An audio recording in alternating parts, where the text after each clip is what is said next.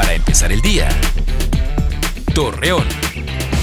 Muy buenos días, martes primero de junio le presentamos la información para empezar el día. Debido a la falta de infraestructura de algunas instituciones públicas, no se incorporaron al programa piloto. Asimismo, Miguel Ángel Riquelme, gobernador de Coahuila, informó que se espera pronto resolver las problemáticas para que puedan integrarse a la nueva normalidad. Aunque el transporte público en Torreón se encuentra en malas condiciones, la mayoría de las personas lo utilizan a diario. Sin embargo, solicitan a las autoridades mejorar las unidades para que ofrezcan un mejor servicio. Luego de que el subsecretario de Educación en la Laguna de Durango, Cuitlagua Valdez, solicitara licencia para retirarse de su cargo por motivos personales, se dio a conocer que Jairo Cerón Franco quedará como responsable de la dependencia por tiempo indefinido.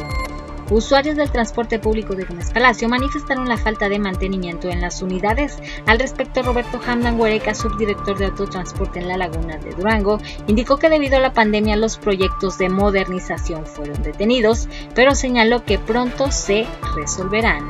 Hoy se celebra en México el Día de la Marina, en honor a la tripulación de los buques mexicanos que fueron atacados por Alemania en la Segunda Guerra Mundial. Acompáñenos con toda la información dos minutos antes de las 8 de la noche por Mega Noticias. Para empezar el día. Torreón.